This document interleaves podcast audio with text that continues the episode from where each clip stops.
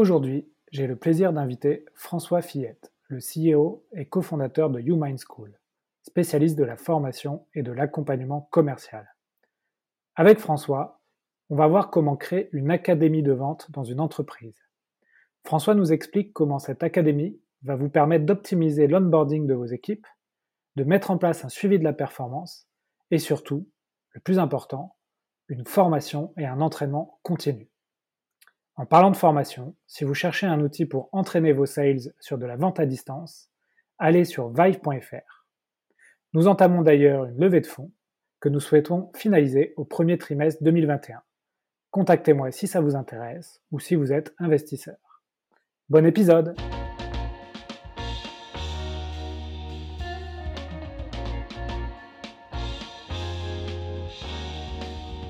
Bonjour à tous, bienvenue sur un nouvel épisode des Héros de la Vente. Aujourd'hui, j'accueille François Fillette. François, bonjour. Bonjour Alexandre. Alors François, est-ce que tu peux euh, introduire le podcast en te présentant et en nous présentant rapidement ton, parcours? Oui, avec plaisir. Donc, je m'appelle François Fillette, je suis le cofondateur et CEO de YouMind School, qui est spécialiste de la formation et de l'accompagnement commercial B2B. j'ai un passif et un passé d'entrepreneur parce que j'ai déjà monté une première société au tout début de ma carrière professionnelle en sortie d'école avec deux associés qui n'avaient rien à voir avec la formation.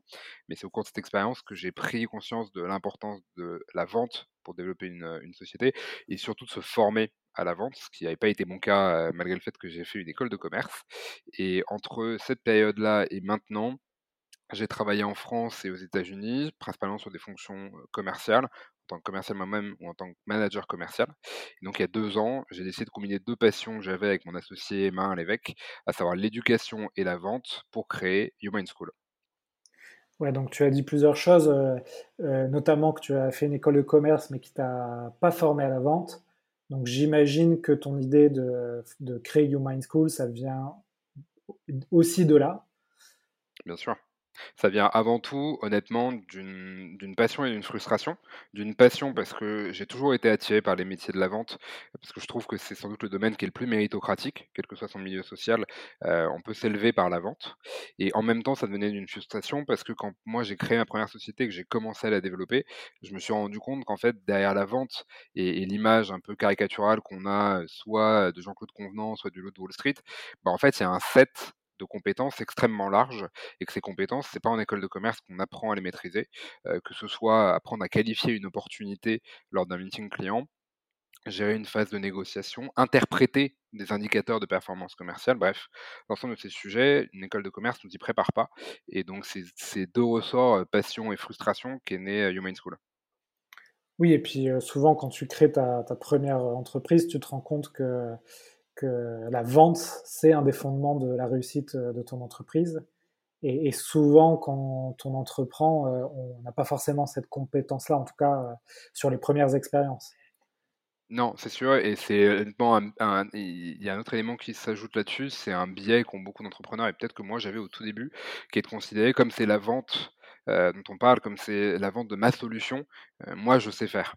Et en fait, alors c'est possible d'arriver à closer un contrat, mais en fait, ça se trouve, on peut faire beaucoup mieux, beaucoup plus. Mais au début, c'est assez dur comme entrepreneur d'admettre ça. Et donc, moi, il m'a fallu quelques mois pour l'admettre. Et en fait, à partir de, ces quelques mois où j'ai pris conscience que, bah oui, sans doute qu'on pouvait faire beaucoup mieux que ce que je faisais, j'ai commencé par me faire accompagner par un ancien directeur commercial qui était un alumni de mon école de commerce, auquel j'ai demandé tout simplement de, m'aider à structurer la fonction commerciale dans une société. D'accord. Bon, bah, très bien euh, comme intro. Euh, avant de, lancer le sujet du jour, euh, je voulais revenir rapidement sur le slogan de Human School. Donc pour toi, le, slogan, c'est, je te le dis en français, hein. mmh, mmh, la, vente est, la vente est une science et ce n'est pas de la magie. Mmh Donc est-ce que tu peux nous expliquer rapidement pour, les, pour les auditeurs pourquoi tu as choisi un peu ce, ce mantra? Avec grand plaisir et merci de le reprendre parce qu'en effet, c'est un, mantra qui est central chez nous, qui en fait guide tout ce qu'on fait, notamment la manière on a, la manière qu'on a pardon, d'approcher la formation commerciale. Quand on pense vente, on pense très souvent bagou, soft skills, personnalité, etc. Et en fait, loin de nous l'idée de dire que ces compétences interpersonnelles, ces soft skills sont pas importants, Évidemment que ces compétences-là sont importantes, mais en fait, on a tendance à les à les faire prédominer et à oublier tout le reste. Heu, c'est quoi tout le reste? Heu, c'est encore une fois d'être capable d'avoir un framework, un modèle pour qualifier une opportunité. Heu, c'est, d'avoir une méthodologie aussi pour dérouler un appel à froid. C'est de maîtriser une méthodologie, un framework, pour créer du contenu engageant. C'est un ensemble de méthodologies et en fait, nous, on a poussé le raisonnement jusqu'au paroxysme en disant: «OK, la vente, c'est une science maintenant, c'est plus de la magie et on arrête d'avoir cette conviction que, la vente, c'est de la tchatch et il faut être un beau parleur pour être bon vendeur». Pour moi, ça, je le dis comme je le pense, c'est des conneries. Les meilleurs vendeurs que j'ai pu rencontrer, c'est pas des extravertis, c'est plutôt des introvertis et c'est des gens qui, ont une approche très méthodique de leur métier, et pas une approche, à la one again, en fonction du ressenti, du feeling avec chacun. Ouais. Bon, bah, grâce à toi, je vais devoir, heu, renommer mon podcast, heu, «Les héros de la vente» en «Les scientifiques de la vente». Bah, avec coup, plaisir, c'est écoute, heu, je te soutiendrai dans cette démarche. ouais, non, bah, c'est vrai que du coup, derrière le mot, héros de la vente, on on pense à quelqu'un, talentueux et cetera. Heu, mais bon, je je défends mon mon mon steak en disant qu'on peut aussi penser à la résilience dont tu as besoin, qui peut être parfois héroïque Mmh dans certaines affaires, quoi. Ouais, ouais, bah, si, bien sûr. Encore une fois, nous, on ne dit pas que les compétences interpersonnelles sont pas importantes. Heu, on dit qu'il y a aussi d'autres compétences qui sont très importantes en plus de ce côté, heu, on dire pour moi, l'élément principal, c'est c'est le drive, c'est la motivation. Il faut une motivation très forte dans les métiers de la vente. Mais une fois qu'on a cette motivation, bah, il faut travailler ensuite la compétence technique. Ouais. Ouais, exactement. Écoute, ce merci pour cette, heu, superbe intro. On va passer au sujet du jour. Donc le sujet du jour va intéresser pas mal de d'entreprises. C'est toi qui l'as choisi. Donc c'est comment créer une académie de vente dans son entreprise. Donc toi, tu as carrément créé une école de vente, mais tu as aussi des clients, heu, B2B, heu, avec qui tu tu travailles et avec qui tu tu mets en place des programmes des programmes, pardon, de formation. Donc Première question, pourquoi tu as voulu, heu, choisir ce sujet? Alors pourquoi j'ai voulu choisir ce sujet? Je pense pour 2 raisons. La première, c'est que on entend de plus en plus parler de sociétés qui cherchent à construire leur machine de vente.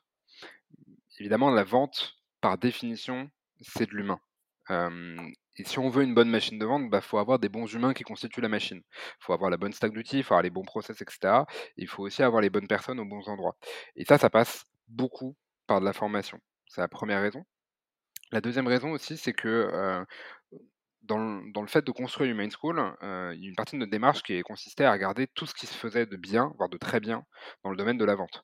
Donc de regarder, pas seulement en France, aux États-Unis, il se trouve que j'ai eu l'opportunité de travailler à San Francisco, donc j'ai pu aussi observer des cas d'organisation commerciale là-bas, où je me suis demandé: «Qu'est-ce qui marche et qu'est-ce qui ne marche pas?» Et en fait, quand on regarde des très bons exemples de machines commerciales, heu, je pense en particulier à une société, moi, qui m'avait beaucoup marqué, qui est, heu, AppDynamics. Hem, c'est des sociétés, en fait, dans lesquelles on retrouve toujours 2 composantes. La première, c'est un suivi extrêmement régulier et analytique de la performance commerciale et le deuxième, c'est de la formation en continu. Tout le temps, tout le temps, tout le temps, tout le temps, les commerciaux se font former.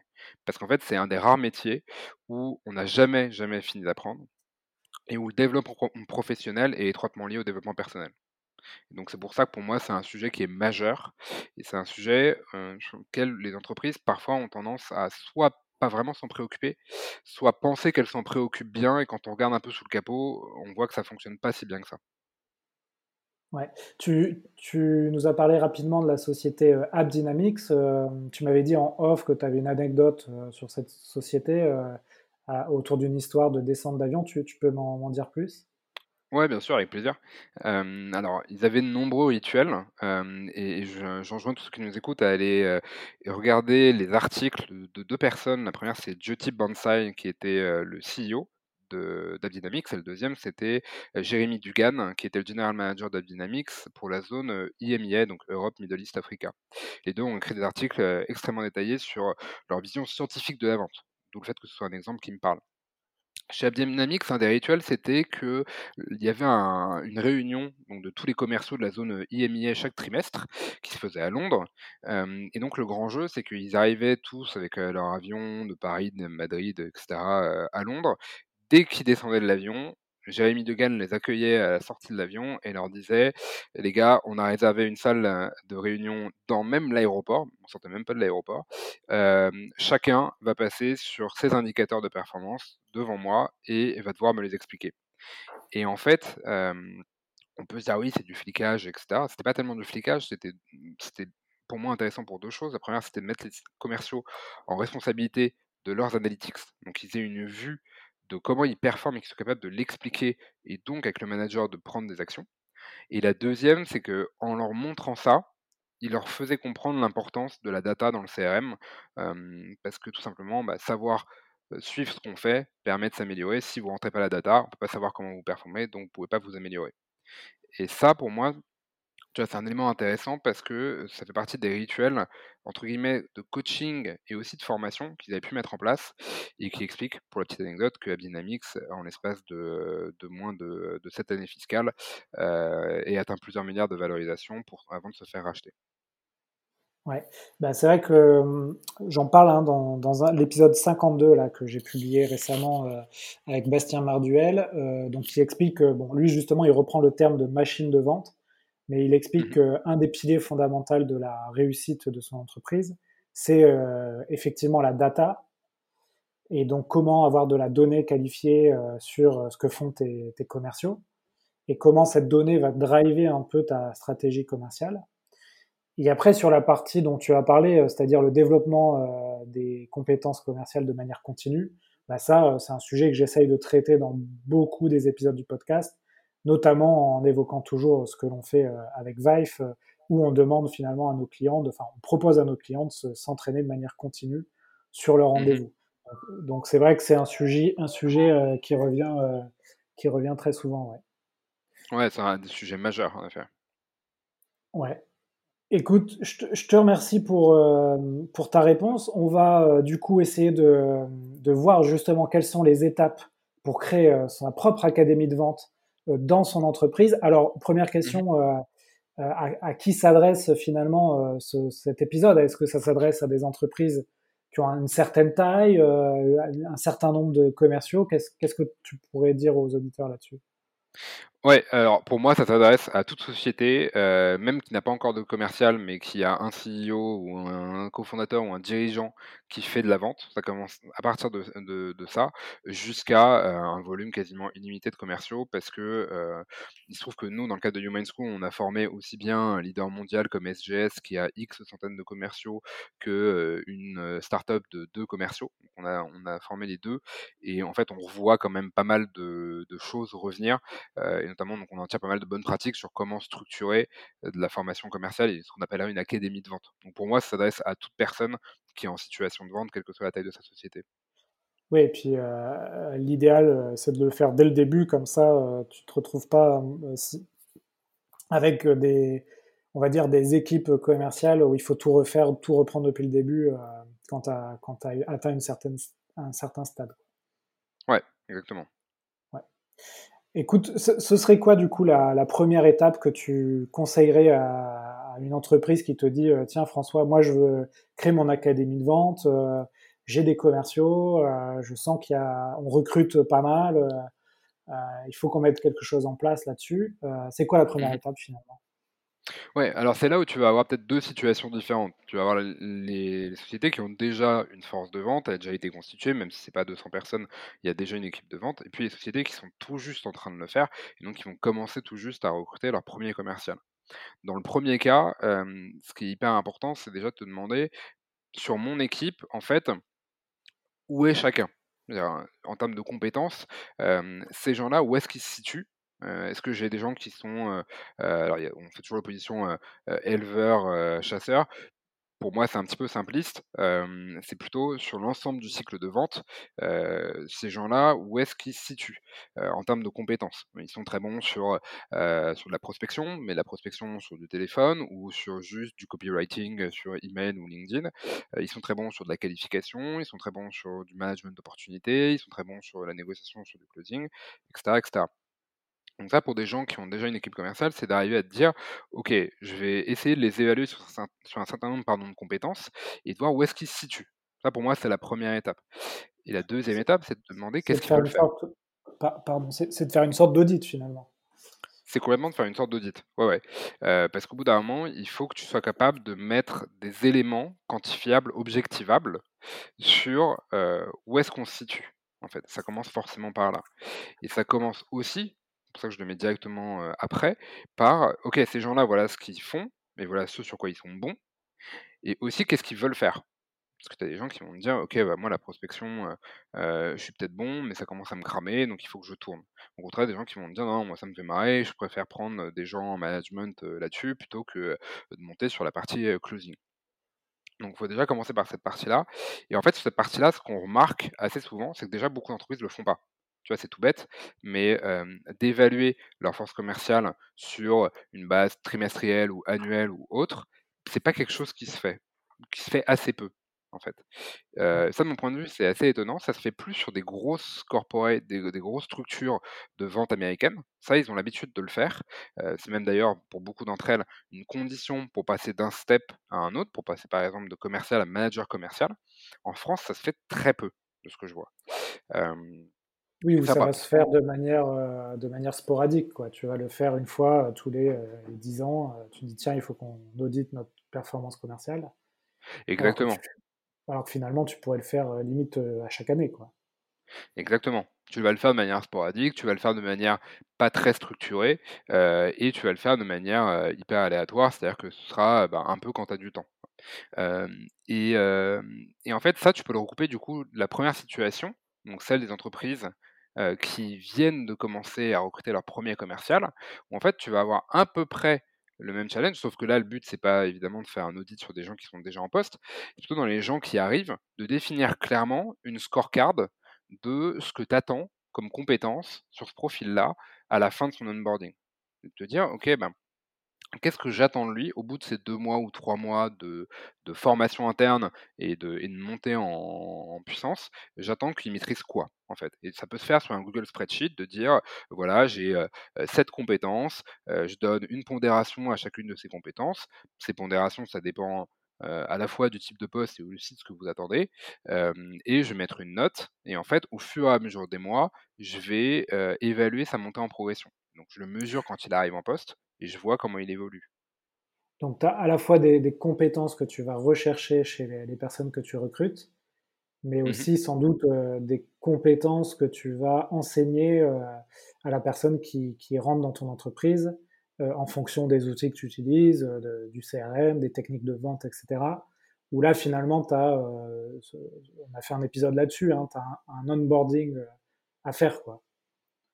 Ouais, tu un onboarding à faire et surtout pour moi, ce qui est important dans l'onboarding et ce que je vois trop souvent, c'est que c'est un onboarding où, un, j'ai pas j'ai pas de grille d'analyse qui me qui permet tant au commercial comme au même de voir l'évolution sur ces deux ou trois mois. Donc ça peut commencer tout simplement juste par une scorecard sur un Google Spreadsheet qui est partagé et on fait, par exemple, des roleplays, une fois tous les trois jours, et donc je vois de roleplay en roleplay sa montée en compétence. Ça peut juste commencer par ça ça, c'est le premier syndrome. Et le deuxième syndrome que je vois sur l'onboarding, c'est tu vois, de dire bah, tu vas faire du shadow call avec tel commercial hein, dans la société. Sans te demander si bah, le commercial qui va faire le shadow call, même si c'est le dirigeant, bah, déjà, il a envie de le faire. deuxièmement, il est vraiment bon pour le faire.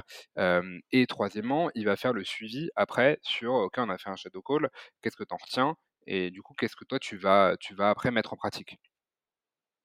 Donc c'est un cas un peu différent. L'onboarding, quand on commence à recruter ses tout premiers commerciaux, en fait, on retrouve à peu près la même logique qui est juste d'évaluer les gens et, de commencer à voir leur évolution sur cette grille d'évaluation.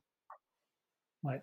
Donc tu, commences déjà à introduire la notion de, données, toi aussi, c'est-à-dire qu'on va mesurer des, données qui peuvent être qualitatives, par exemple, tu revois des, des roleplays que tu as fait par le passé, tu les compares à aujourd'hui ou des mmh données quantitatives où là, tu vas traquer bah, des, ce qu'on appelle les indicateurs de performance, où là, ça peut être des rendez-vous pris, des, ventes, bien sûr, et plein d'autres choses selon, selon le métier que tu as, donc SDR, BDR, etc. On ne va pas rentrer dans le, ce thème-là. Là aussi, on l'a déjà traité. Donc, donc, toi aussi, tu dis finalement, il faut qu'on traque de la data. Faut traquer de la data et au début, on aura tendance à traquer plus de la data d'activité que de la data de performance. Je m'explique pour faire une comparaison simple. C'est comme Cavani au PSG euh, à son époque moins glorieuse. Euh, bon, il marquait pas de but, mais ce qui était important déjà, c'était qu'il court sur le terrain, qu'il fasse son volume de, jeu, euh, qu'il fasse des passes, etc. Au début, sur l'onboarding, c'est quand même ce qu'on va rechercher c'est qu'il y a un volume d'activité avant que ça marque des buts. C'est normal, oui. que le métier mais ça, du coup, on va traquer plus au début du volume d'activité, nombre de calls, nombre de roleplay faits, nombre de etc., plutôt que nombre de deals signés ou d'opportunités générées. D'accord. Donc, si je reprends un peu depuis le début, tu veux construire une académie de vente dans ton entreprise. Donc, la première chose à faire, c'est tu vas évaluer un peu les, forces en présence, donc auditer ta, ce que font tes commerciaux. Mmh tu vas mettre en place pour les nouvelles recrues un onboarding euh, avec euh, ce que tu as appelé hein, des, des, des, KPI, quoi, avec des mesures. Tu vas mesurer un peu euh, ce qui fait que ton onboarding est réussi après deux mois, trois mois. Exactement. Est-ce que tu as, un exemple d'un bon onboarding dans les entreprises que tu accompagnes ou que tu as suivies? Ouais, alors dans, dans les entreprises que je peux regarder, dont je trouve les modèles intéressants, donc pour continuer sur, sur cet onboarding, en fait, une fois que tu as fait ça, tu peux passer à la deuxième étape. enfin d'ailleurs, c'est onboarding comme, comme académie de vente au sens général, qui est de te dire, OK, je vois où sont les gens, et ce que moi j'en attends. Maintenant, il faut que je me demande, c'est quoi les ressources que je vais mettre en adéquation derrière pour essayer de les faire monter sur telle ou telle compétence? Il y a un exemple que moi je trouve intéressant sur ce qu'on appelle la compréhension de son interlocuteur. Donc c'est ta capacité à comprendre ton buyer persona, c'est-à-dire ton acheteur, celui à qui tu vas parler. Sachant que ça peut être plusieurs personnes au sein d'une organisation, ça peut être le DRH, le DAF, etc. et ça, c'est hyper important comme sujet. je pense en particulier aux gens qui sont en amont du cycle de vente, parce qu'on pourrait appeler en effet les SDR, BDR, bon, peu importe le terme, à des gens qui font de la prospection ou qui font de la qualification de prospects entrants. Ces gens-là, ils ont un gros sujet de savoir parler très efficacement à leur audience, DAF, DRH ou autre. Il y a un exemple que je trouve intéressant qui est celui de Chili Piper. Chili Piper, ils ont mis en place quelque chose que nous, on conseille à nos clients de mettre en place et qu'on voit notamment pendant la formation, qui est en fait le travail sur ton buyer persona, qui passe notamment, par exemple chez Chili Piper, par le fait que tu vas t'entretenir avec un client existant de Chili Piper, qui est DAF ou DRH, dans ta cible de compte, et que tu vas avoir un entretien avec lui où le but n'est pas de faire une qualification euh, comme un entretien commercial traditionnel. Le but, c'est de prendre autant d'éléments que tu peux qui vont rendre ton, discours euh, impactant auprès de cette audience-là. Je vais donner quelques exemples. Le type de software qu'ils utilisent, la composition de leurs équipes, l'impact du contexte macro sur euh, leurs enjeux et priorités du moment, leur environnement de travail, etc., etc., qui sont un ensemble de notions toi, tu vas les creuser avec ce persona pour ressortir de là et te dire, OK, moi, la cible DAF sur les PME en France, j'ai compris comment je pouvais leur parler. oui, c'est toujours mieux avant d'aller prospecter euh, dans le dur tes, cibles, entre guillemets, c'est euh, d'analyser et encore mieux de parler à ton, à ton persona euh, pour comprendre ses enjeux. Et, et finalement, travail sur le persona, on en revient souvent, mais euh, même des entreprises qui, ont de la croissance, qui, qui, qui marchent bien, etc., finalement, tu peux le faire aussi chaque année, puisque ton persona évolue, ou voir euh, l'entreprise n'a pas forcément fait ce travail-là en amont. Alors, je vais, je vais pas dire ça pour, euh, pour angoisser ceux qui nous écoutent, mais pour information, des bonnes structures de vente ne le font pas par année, le font par quarter. Chaque quarter, elles remettent à plat leurs discours commerciaux en fonction de la cible qu'ils vont adresser, pour être sûr qu'en fait, de quarter en quarter, euh, quand ils engagent une conversation avec un DAF sur un certain type de problématique ou d'enjeu, ils savent qu'ils lui parlent de sujet du moment. Il y a un DAF, peut-être que, pour prendre un exemple, un DAF lors de la première vague de confinement, son sujet numéro un, c'était OK, faire un audit de, du cash flow. qu'est-ce qui sort, qu'est-ce qui rentre, à quelle date OK? Et peut-être que là, sur la deuxième vague de confinement, son sujet est plus tellement celui-là. Son sujet va être, je dis n'importe quoi, hein, je prends un exemple. comment est-ce que je peux améliorer mes sources de financement, notamment bancaires? Voilà, et ça, ça va devenir une autre problématique. Évidemment, on ne change pas ce qu'on vend entre la première et la deuxième vague de, de confinement. Enfin, peut-être pour certains, mais là je prends l'exemple standard, on ne change pas le produit qu'on vend, mais on va évidemment changer le discours commercial qui va nous permettre d'être audible par cet interlocuteur-là. Et peut-être que du coup, c'était une bonne idée de commencer par avoir de la visibilité sur l'entrant, le sortant au début, et que là, ça va être intéressant plutôt de, lier avec le sujet du financement et sources de financement. D'accord. Donc, donc on va dire la, la, pratique idéale, ce serait de, de, de, refaire ce travail sur les personas à chaque, à chaque trimestre. Exactement. Et de mettre et ça, c'est, tu vois, j'en reviens à l'exemple d'AppDynamics, euh, et de mettre les commerciaux en situation de responsabilité. De dire, euh, voilà, euh, écoute Alexandre, nous, tu fais partie de ton onboarding, on peut te connecter avec le DAF de telle société qui rentre dans ce qu'on appelle ton ICP, donc ta cible de compte. ça, c'est ton interlocuteur type. Maintenant, c'est à toi de le contacter. C'est à toi d'aller prendre un certain type d'informations et c'est à toi de restituer ça sur bah, comment est-ce que je vais construire mes emails, mes messages LinkedIn, mon script de prospection téléphonique sur la base de l'échange que j'ai eu. Et donc ça, il faut les mettre en situation de responsabilité, sinon en fait, bah, ce travail-là, ils ne voient pas tellement l'intérêt, et donc du coup, ils sont encore moins susceptibles de continuer à le faire euh, régulièrement. D'accord. D'accord, bon, il y a le téléphone qui a sonné, il faut que je l'éteigne. D'accord, François. Et, et, du coup, là, on a parlé de pas mal de, sujets, euh, donc de l'onboarding, du persona, de la data, du recrutement. Donc, chaque sujet, ça pourrait faire l'objet d'un épisode. D'ailleurs, il y a certains épisodes du podcast qui reviennent sur ces sujets. Euh, mhm. Donc, tu as déjà parlé de pas mal de choses dans la construction de ton, de, de, ton, ta Sales Academy. Dans l'académie, on a forcément le, on pense à l'université, l'académie. Donc, j'imagine tu as de la formation. Il y a de la formation. Est-ce que tu peux nous parler de ce gros bloc euh, dont, c'est ton métier, hein, donc la mmh formation des, commerciaux? Est-ce que tu peux nous parler un peu euh, quelles sont les bonnes pratiques quand tu crées ton académie de vente, euh, quand tu veux mettre en place des formations en interne?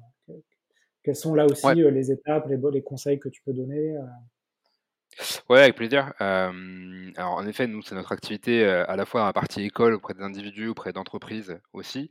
et en fait, si je devais être vraiment synthétique et donc aller dans le prolongement de ce que j'ai dit, précédemment, en gros, les les principales étapes que tu vas avoir, c'est donc primo, te demander alors surtout quand tu as une force commerciale existante, c'est où est-ce qu'on se situe? Essayer de faire un audit et de voir en termes de compétences. Généralement, en termes de résultats, Bon, ça, c'est le truc qui est un peu plus suivi quand même, chiffre d'affaires, marge, taux de conversion, etc.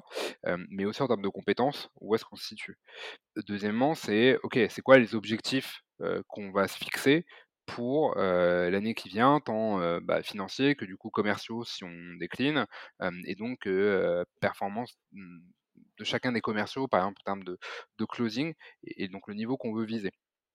Une fois que tu as fait ça, il faut que tu dises, OK, pour atteindre ces objectifs-là, c'est quoi les facteurs clés de succès, c'est quoi les, compétences qu'on doit maîtriser? Et te dire, OK, je vais, je vais potentiellement en, identifier pardon, 15. OK, c'est quoi les trois qui sont top priorité, puis les deux qui sont un peu moins prioritaires, puis etc. etc. Et une fois que tu as identifié ces 3-4 compétences clés, te dire, OK, il faut que je construise la ressource pour que ces gens-là puissent se former. Et là, généralement, le biais qu'on a, c'est de construire beaucoup de contenu. et c'est un contenu qui après va pas beaucoup être consommé. Et donc de se dire, OK, bah, on fait une journée hyper intense sur bah, justement le script téléphonique. On fait une journée comme ça. Ça, en fait, le gros problème, c'est un truc, s'il y a une chose que les, que les gens qui nous écoutent devaient retenir, c'est que ça, ça ne marche pas. Pour une raison toute simple, qui est cognitive, qui est que toi comme moi, comme n'importe qui, même Einstein, paix à son âme, même lui, si on passe 6 heures ou 7 heures d'une journée sur un sujet et où on, avance et on emmagasine beaucoup, beaucoup d'éléments, suivant les études cognitives, on va retenir entre 10 et 20% de ce qui a vraiment été dit sur une journée. Et malheureusement, c'est pas toujours les 10 ou 20 les plus, les plus pertinents. Là-dessus, je renvoie sur des, ce qu'on appelle les biais cognitifs, type effet de halo, etc., qui font qu'on retient pas forcément ce qui est plus utile, mais ce qui peut nous avoir plus marqué pour X et Y raison. et donc, en fait, il faut éviter ce format-là. Il faut plus se dire, on fait un format un peu continu, avec des délivrables clairs, où on met les gens en responsabilité. Donc par exemple, je vais leur donner une brique de méthodo qui va durer euh, une heure, une heure trente. Au-delà de cette 1h30, je leur dis concrètement en 30 minutes, voilà ce que j'attends de vous dans 7 jours. Euh, et on peut se faire un point intermédiaire où vous allez commencer à me partager ce que vous avez fait. Et dans 7 jours, moi, je vais avoir tel élément, tel élément, tel élément. Je vais vous faire du feedback dessus. On va débriefer ensemble pour que moi, je puisse m'assurer que euh, par rapport à ce que vous avez produit, bah, maintenant, vous êtes au niveau auquel je vous attends. Et tu vois, essayer de laisser les gens travailler et être responsables, ça, ça marche beaucoup, beaucoup, beaucoup mieux. Généralement, c'est plutôt l'inverse qu'on a tendance à faire. Et beaucoup de contenu très descendant. et en fait, là, on retient 10 ou 15 ou 20% maximum de ce qui a été dit. c'est vrai que moi, je suis sur les, aussi le, marché de la formation, des, des EdTech, des technologies pour l'éducation. Et c'est vrai que tu as encore beaucoup, hein, la formation traditionnelle, c'est beaucoup, on te vend une journée ou deux, trois journées de, formation. Et comme tu mmh l'as dit, c'est les études d'Ebingos hein, qui, qui, sur les neurosciences tu peux pas retenir grand chose. Et, en fait, c'est pour ça que moi, comme d'autres, on, milite sur euh, des formations continues, sur de l'entraînement, sur des, situations réelles. Et, c'est ça qui marche. Hein. C'est comme euh, ce que font les militaires ou les sportifs de haut niveau. Ils s'entraînent en continu pour performer le, le jour J. Quoi. Exactement, c'est tu dois avoir un programme qui est continu. Nous, on aime bien ce on aime bien ce principe qui est peu sur longue durée que beaucoup sur une demi-journée. Euh, que tu retrouves en effet, comme tu l'as très bien dit, dans le sport, dans l'armée, mais que tu retrouves aussi, pour information, moi si je reprends des exemples de structures commerciales qui fonctionnent très bien, euh, que tu retrouves que tu retrouves pardon, aussi sur ces structures-là. Euh, sur une boîte comme AppDynamics, chaque semaine chaque semaine, tu avais 2 heures de formation par commercial, chaque semaine ça peut être sur des sujets aussi variés que Champion ou autre. Alors, tu vois, tu, cites ça, c'est vachement intéressant. Deux heures de formation par commerciaux, ou par commercial, pardon. Et j'avais vu une stat passer, c'est que en, général dans le monde, un manager commercial va passer 30 minutes par semaine avec ses équipes de, pour les accompagner. Mmh C'est-à-dire très peu de temps. Pourquoi, pourquoi, pourquoi ça? C'est-à-dire pourquoi on a autant de mal à, quand on est manager, à prendre du temps pour euh, accompagner un commercial? C'est une bonne question. Euh, je pense honnêtement que il y a sans doute plein de raisons. Moi, j'en ai une en particulier qui me frappe. Euh, si je fais un parallèle avec le sport, tu regardes le foot, par exemple, tu regardes les gens qui sont entraîneurs de foot. Bah, à part Zidane, j'en vois pas beaucoup qui ont été des super bons footballeurs. Pourquoi? Parce qu'on a compris dans le sport, et c'est valable dans le foot, c'est valable dans n'importe quel sport, on a compris dans le sport qu'un très bon coach, c'est pas un très bon joueur, c'est pas un très bon technicien en tant que tel, c'est pas un très bon praticien plutôt. et c'est valable dans le foot, c'est valable partout. En vente, le problème, c'est qu'on a généralement tendance à promouvoir sur des fonctions commerciales, sur des fonctions pardon, de management commercial, des gens parce qu'ils sont très bons vendeurs. Mais être très bon vendeur et être très bon coach commercial, manager commercial, c'est vraiment pas du tout le même métier. Mais pas du tout. C'est pas la même qualité, effectivement. Voilà, et il se trouve que il y avait, tu parlais d'Algolia, euh, parce que tu avais fait un podcast avec Bastien euh, Marduel récemment. Euh, un des excellents account exec de, d'Algolia, qui s'appelle Guillaume, enfin des anciens. je sais pas si tu m'écoutes, donc salut Guillaume. Lui, tu vois, j'ai, déjà échangé avec lui sur ce sujet, il m'avait dit, mais moi, en tant que tel, manager des, des commerciaux, ça ne m'intéresse pas et je suis très content d'être à exec et de monter sur des deals de plus en plus gros. Ça m'intéresse pas. Et, je pense que là, c'est une grosse erreur qu'on fait très souvent. C'est dire à des commerciaux, bah, toi, tu vas être manager. Peut-être qu'ils le veulent même pas. Et quand bien même ils le veulent, souvent, ils sont pas préparés à être manager commercial. Et donc, bah, pour beaucoup d'entre eux, ça les saoule de passer du temps avec l'équipe. on fait la même erreur hein, sur les fonctions techniques où, en général, on, va promouvoir un, développeur qui est très bon techniquement et on va le promouvoir comme manager de plusieurs développeurs. Et en fait, lui, ce qui, le fait euh, vibrer, c'est, c'est de développer, c'est pas de faire de l'humain, de manager euh, des équipes. On peut retrouver ça, dans, ces autres verticales de l'entreprise. Tu peux le retrouver sur les autres fonctions, mais paradoxalement, moi j'ai moins retrouvé ce scénario-là chez des devs que chez des commerciaux. Tu vois, j'ai Ah ouais. plus retrouvé que assez vite, en fait, un CTO, il se rend compte que, s'il veut continuer à faire de la technique, faut pas qu'il soit CTO parce que de toute façon, dans l'équipe, il y aura des gens nettement meilleurs que lui et donc soit il accepte ça, et dans ces cas-là, bah, il se dit, «Je suis CTO, mais non, je suis manager», soit il l'accepte pas, dans ces cas-là, il est plus CTO parce qu'en fait, peut pas y avoir de challenge technique entre un CTO et et des développeurs. Dans la vente, on on fait pas comme ça, heu et moi, je pense que c'est peut-être pas la seule raison, mais c'est une des grosses raisons qui explique ce que tu disais, le coût des 30 minutes, heu heu, passées par les managers avec leurs équipes. Ouais, là, on peut j'ai aussi, je suis en ce moment, je suis beaucoup sur les stats, mais c'est, une boîte américaine donc qui s'appelle Replays, qui fait un peu comme nous, chez Vive et qui te dit, en fait, quand tu doubles le le temps passé sur la revue des des calls, des appels téléphoniques et des visioconférences, donc du manager au commercial et bah, Mmh sur mh. 1 an, tu en moyenne, alors c'est leur stat, hein, donc j'imagine c'est aux États-Unis, tu doubles ton chiffre d'affaires également. Et c'est-à-dire que tu as un Ouais. véritable effet de levier finalement quand tu fais un débriefing hem, sur la performance commerciale et en fait ça, ça se révèle dans là aussi dans plein de métiers, heu, différents mais heu, par exemple, vois, j'écoutais un podcast justement, heu, dans Génération Do It Yourself qui interviewe quelqu'un qui a fait l'armée de l'air, qui a été pilote, heu, à la patrouille de France Mmh. et qui te dit Ouais. qu'eux, leur levier de performance, c'est véritablement ça, quoi, c'est l'analyse et le Mmh. débriefing et c'est comme ça qu'ils deviennent, heu, excellents. Je vois qu'on a les mêmes références. En effet, je dois écouter cet épisode sur le feedback et l'importance du feedback pour améliorer, heu, leur performance sur la patrouille de France. Ouais, ouais. ouais et Bah, moi moi j'ai travaillé Voilà, dans le sport de haut niveau et en fait, c'est la même chose, c'est-à-dire les très bons coachs et les les bonnes équipes, heu, mettent un point, heu, fondamental à débriefer les matchs et les performances. Ouais et c'est tu vois, pour moi, il y a un truc qui me marque en miroir de ça, heu, entre entre 7 et 8 conversations sur 10 que j'ai avec des directeurs commerciaux, dans les 5 premières minutes, ce qui va se passer, c'est que le directeur commercial va se plaindre de son équipe. Mais vraiment, c'est j'ai 7 à 8 heu, calls sur 10 où c'est comme ça.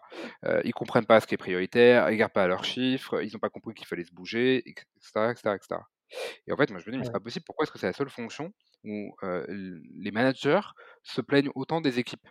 et je pense, encore une fois, qu'une des raisons, c'est le fait qu'ils se positionnent trop comme étant, des des praticiens et donc le top praticien de l'équipe alors qu'en fait, ça, c'est important pour la crédibilité. Je suis d'accord. Heu, dire à un commercial de faire, 150 calls, heu, par jour de prospection si soi-même on en a jamais fait ou qu'on n'en fait pas un peu, ça, je suis d'accord que ça pose un problème de crédibilité et de légitimité. Mais le but est pas de devenir, meilleur que lui ou d'être meilleur que lui. Le but quand on est manager, c'est que l'équipe performe mieux et en fait, ça, c'est un vrai, vrai, vrai gros sujet, je pense. Ouais, Donc le ouais, fait que sans sûr doute qu'on lancera bientôt une formation sur le management commercial, je dis ça, on on c'est pas c'est pas prévu, donc mon associé va me dire que j'ai encore une, une 72e idée cette semaine, mais heu, mais c'est un sujet qu'on qu'on va prendre à bras le corps parce que c'est un vrai gros problème dans les sociétés. ouais, bah, écoute, tu nous as fait un teasing, heu, alléchant.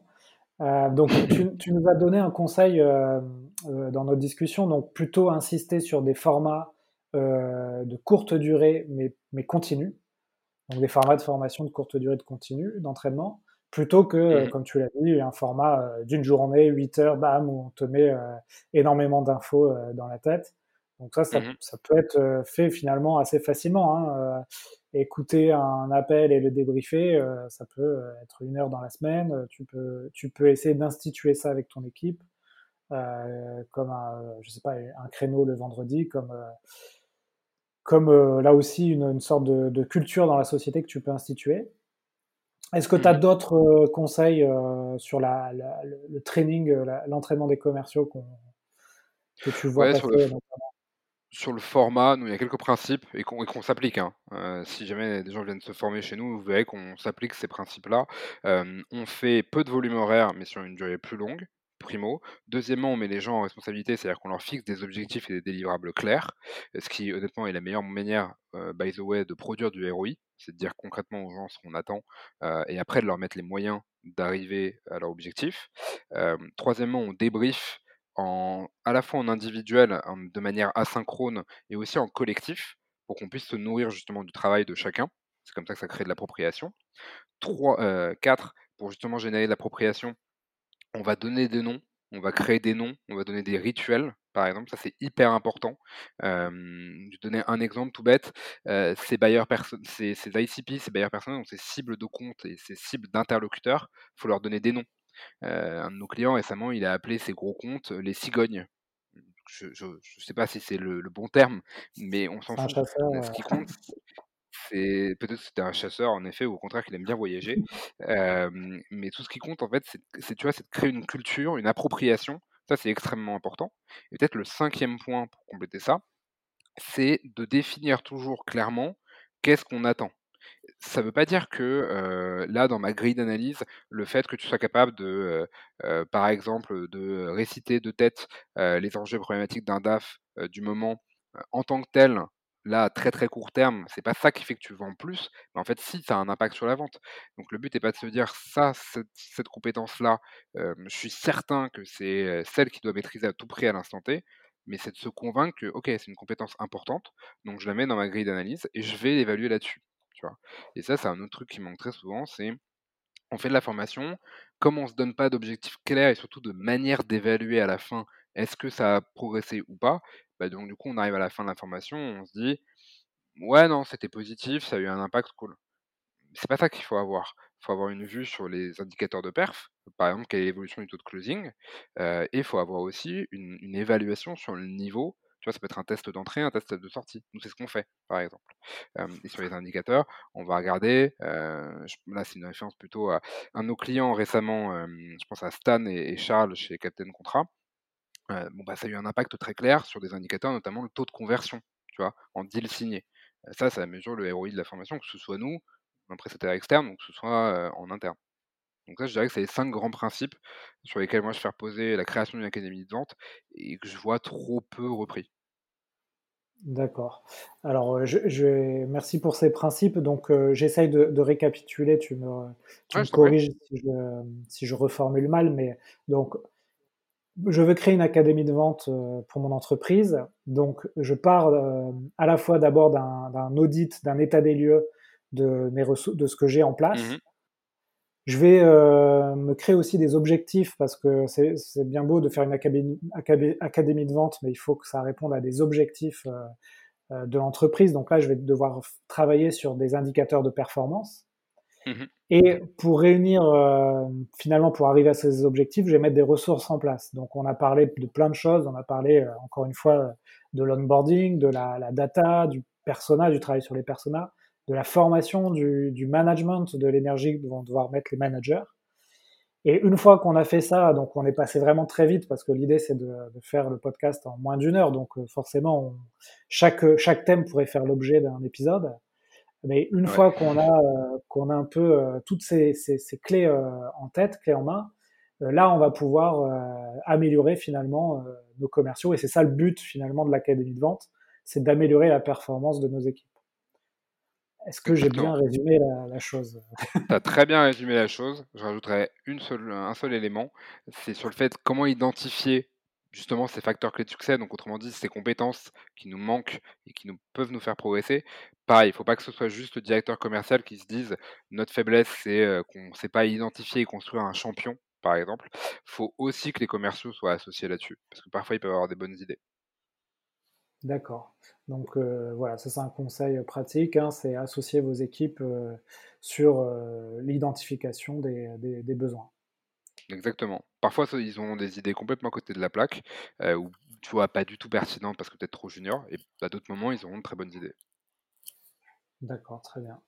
Du, coup, François, on arrive, on a dépassé les, 40 minutes d'entretien. Est-ce que tu as quelque chose à, ajouter sur ce, thème-là ou on passe aux questions de la fin? Bah, la seule chose que j'ai ajouté, c'est qu'évidemment, toute personne qui veut discuter de ce thème-là, pas forcément pour venir se former chez nous, avec plaisir pour qu'il m'ajoute sur LinkedIn et qu'on puisse échanger là-dessus. Ok, très bien. Oui, J'en bah, reste commercial quand même. Ouais, si je peux faire un peu de pub pour toi, euh, nous on a, on a suivi la, formation euh, Human School pendant le premier confinement et ça nous a permis de remettre pas mal de choses à plat euh, et dont, on a parlé là dans le podcast, mais en tout cas ça nous a mis un bon coup de boost pour ne pas subir le confinement, mais plutôt surfer sur la vague, même si c'est pas une mince affaire. non, c'est sûr. Du, Ouais, mais mais en tout cas, ça nous a ça nous a vraiment aidé, donc heu, si je peux te faire un peu de pub, c'est avec plaisir. Bah, écoute, merci beaucoup et je pense que ça peut être un sujet en effet pour différentes, heu, sociétés qui doivent faire évoluer leur cible commerciale, leur process commercial dans ce contexte qui est quand même très particulier. Donc ça, c'est en effet un cas d'usage là qu'on a, très régulièrement en ce moment. Ouais. Donc si tu veux bien François, on va on va passer, après ce petit moment pub, on va passer sur les dernières questions, du podcast. Donc, hem, je vais te poser une question qui, en fait, tu voulais la traiter différemment en off, tu m'as dit. C'est sur la partie Mmh. contenu où effectivement, y a je demande souvent du contenu, heu et et aux invités et bon, il y y a quelques bouquins de vente qui reviennent souvent. Toi, tu voulais trouver, quelque chose d'un peu différent. Alors est-ce que tu as eu le temps de réfléchir pendant qu'on parlait, à cette question? Ouais, j'ai réfléchi, alors je vais donner quelques éléments. Je vais rassurer en donnant un bouquin de vente traditionnelle pure. Donc moi, un bouquin que j'aime beaucoup, c'est The Lost Art of Closing d'Anthony Iannarino. Il y a plein d'éléments, notamment ce qu'on appelle le Mutual Closing Plan dedans que je trouve très intéressant. Au-delà de ça, heu, pour moi, c'est intéressant aussi de voir d'autres sources un peu différentes. Pêle-mêle, ce qui me vient en tête et que je trouve intéressant, le théâtre d'impro, pour travailler justement alors nous, on est sales et science, mais parfois quand même N'oublie pas qu'il y a des compétences interpersonnelles. Théâtre d'impro, une troupe qui s'appelle Colors, heu, à Paris, heu, qui est excellente troupe de théâtre d'impro. Vous pouvez regarder les spectacles sur, YouTube et même vous, vous entraîner. Hem, ça, c'est plus pour la partie, théâtre. Sur la partie, podcast, on va parler un petit peu tout à l'heure, heu, Génération Do It Yourself qui est très intéressant trouver de l'inspiration.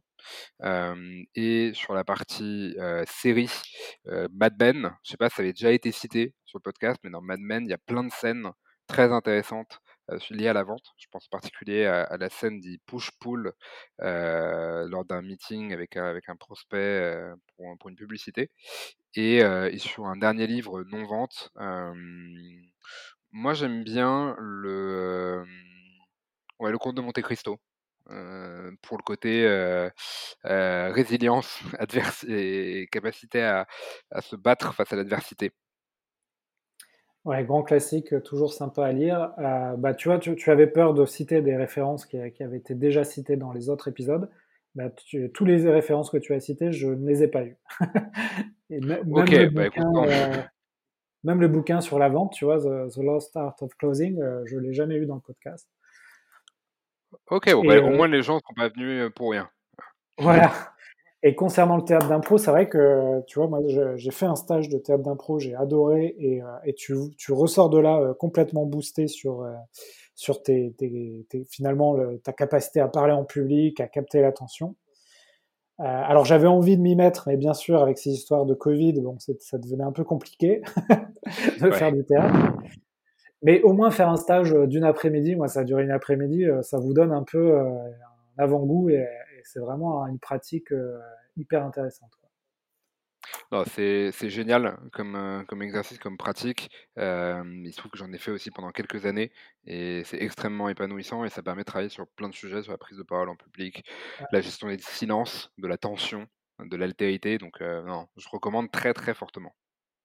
Finalement, tu vois, quand on te demande sur un théâtre d'impro de de de d'aller sur scène alors que tu as eu le sujet quelques secondes avant, finalement, ça peut te rassurer, heu, sur le côté, heu, appel, heu, ces 15 clients en appel à froid. Heu, une fois que tu as fait du théâtre d'impro tu peux un peu, tout affronter au niveau communication. Ouais, ouais, je pense en effet. Tu plus peur de la tension, des blancs, ouais, clairement. Donc voilà un autre conseil pour pour les auditeurs. Heu, s sur la partie, heu, outils, heu, ou routines qui t'aident à être performant au quotidien, est-ce que là aussi tu as réussi à trouver quelque chose, heu, différent du sport? Heu, ouais, je vais sortir un petit peu du sport, même si c'est très important évidemment et qu'avec mon associé, on est tous les 2 plutôt, heu, alors plutôt orientés sport de combat, heu, mais je vais sortir de ça volontairement. Heu, moi, je trouve qu'il y a quelque chose qui aide beaucoup, qui est ce qu'on appelle la la projection, la visualisation. C'est-à-dire la capacité en fait à, essayer de visualiser et et quotidiennement, le résultat qu'on veut avoir. Ça peut être, heu, l'atteinte de vos targets, heu, commerciales, ça peut être, heu, signer tel deal et cetera. Et j'ai une anecdote là-dessus d'un copain, c'était un très bon copain à l'époque, on s'est un peu perdu de vue depuis, qui était en donc en prépa avec moi et qui avait marqué en fond d'écran sur son téléphone, je crois que c'était donc du coup 2000, en 2008 ou 2009, je sais plus, qui est marqué sur son téléphone en 2008 ou en 2009, une seule chose est sûre, je serai à HEC. Et, tu vois, il l'avait en fond d'écran et tous les jours, il le, voyait. Et en fait, c'est bête, mais comme le cerveau humain fonctionne parfois par prophétie autoréalisatrice, le fait de visualiser quotidiennement ce qu'on veut atteindre aide beaucoup mentalement à se donner les moyens d'atteindre. C'est aussi pour ça que c'est important de se mettre des objectifs euh, à court terme ou moyen terme, mais euh, ça te permet effectivement, de, quand tu cet objectif, de, bah, finalement de, les réaliser. Exactement. Donc visualiser le résultat, c'est vraiment intéressant. Là aussi, hein, sur l'épisode sur l'armée de l'air euh, de, Génération It Yourself, elle t'explique la, la, pilote sur la, patrouille de France qu'en fait, ils, ils essayent de, simuler le vol en fermant les yeux et en se synchronisant dans la pièce euh, tous ensemble.